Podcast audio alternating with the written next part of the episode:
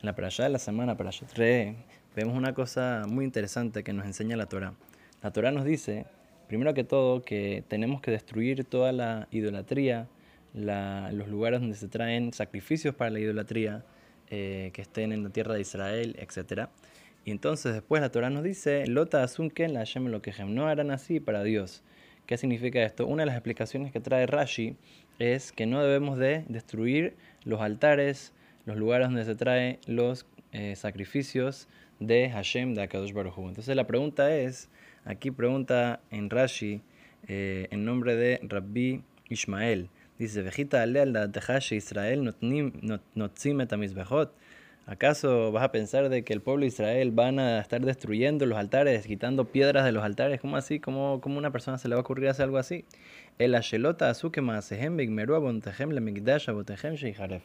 Entonces dice, explica Rashi, ¿qué significa este versículo? Lota asun ken la Hashem lo No harán así para Hashem su Dios, para Hashem el Dios de nosotros. No podemos nosotros hacer pecados que causen que se destruya el templo, que se destruya el altar de Dios, que se destruya el tabernáculo. Entonces vemos una cosa muy interesante. Pareciera ser de que la Torah nos está diciendo que hay un pecado extra por hacer un pecado, por hacer una cosa errónea, por hacer una cosa que no es según la voluntad de Dios. ¿El pecado extra cuál es? Que estamos destruyendo el Bet Amigdash, que estamos destruyendo la casa de Hashem, estamos destruyendo el altar de Hashem. Es un pecado está escrito en la Torah de nuestra perashá. Entonces vemos una cosa muy interesante. Pareciera ser, eh, si hacemos el cálculo y si hacemos eh, un poquito la, la, evaluación de esta mitzvah y de este, de este, eh, de este versículo que nos está enseñando la Torah en la perashá de esta semana, pareciera ser de que, como dice la Gemara, la Gemara dice que cuando tenemos una, una generación o sea, cualquier generación, cualquier año que el Beta Mikdash todavía no se ha reconstruido, entonces es considerado como que si la gente de esa generación fue que lo destruyó. Entonces, ¿por qué es esto?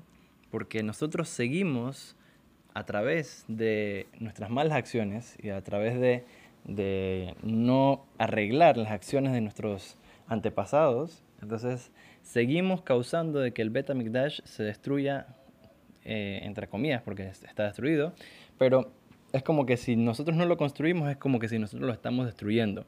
si el Beta Mikdash hubiera estado en nuestro tiempo, al ser de que no se ha construido, eso significa que se hubiera destruido en nuestra generación si hubiera estado construido. Entonces, pues una cosa muy fuerte y muy eh, así que nos debe dejar un poquito así, es una cosa impactante. Que la verdad, nosotros somos responsables por la construcción del Bet HaMikdash. Y hasta que no se construye, entonces nosotros somos los responsables por no construirlo. Entonces, no solamente eso, sino que también cuando hacemos eh, pecados, hacemos cosas que no son como Dios quiere, entonces estamos trayendo, por así decirlo, destrucción al Bet HaMikdash. Y es un pecado en la Torah. Eso es una, es una cosa que está prohibido según la Torah, según la ley. Está escrito en el Pasuk.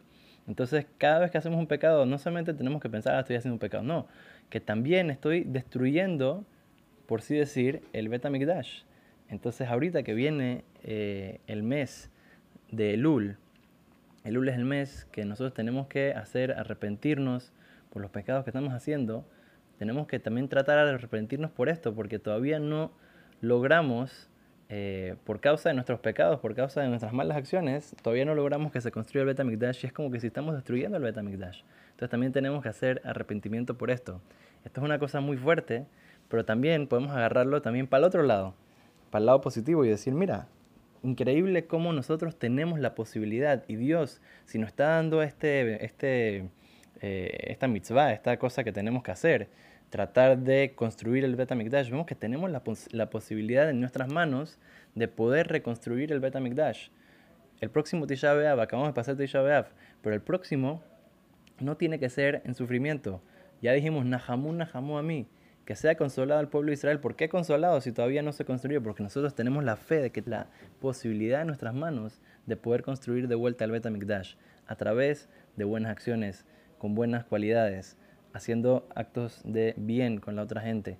Y de esta manera, Bezrat Hashem, tratando de cuidarnos de, de- de- hacer pecados, haciendo arrepentimiento, teshuvah, por las malas acciones que hemos hecho, y Besrat Hashem cumpliendo con las mitzvot y con la palabra de Hashem, podemos, podemos y tenemos la posibilidad y la obligación de poder traer muy pronto la reconstrucción del Bet HaMikdash en Jerusalén, la reconstrucción del altar de Dios, y que Bezrat Hashem no tengamos que llorar más ningún otro Tisha B'Av, que eso traiga paz, verajá y todo lo bueno a este mundo, al pueblo de Israel.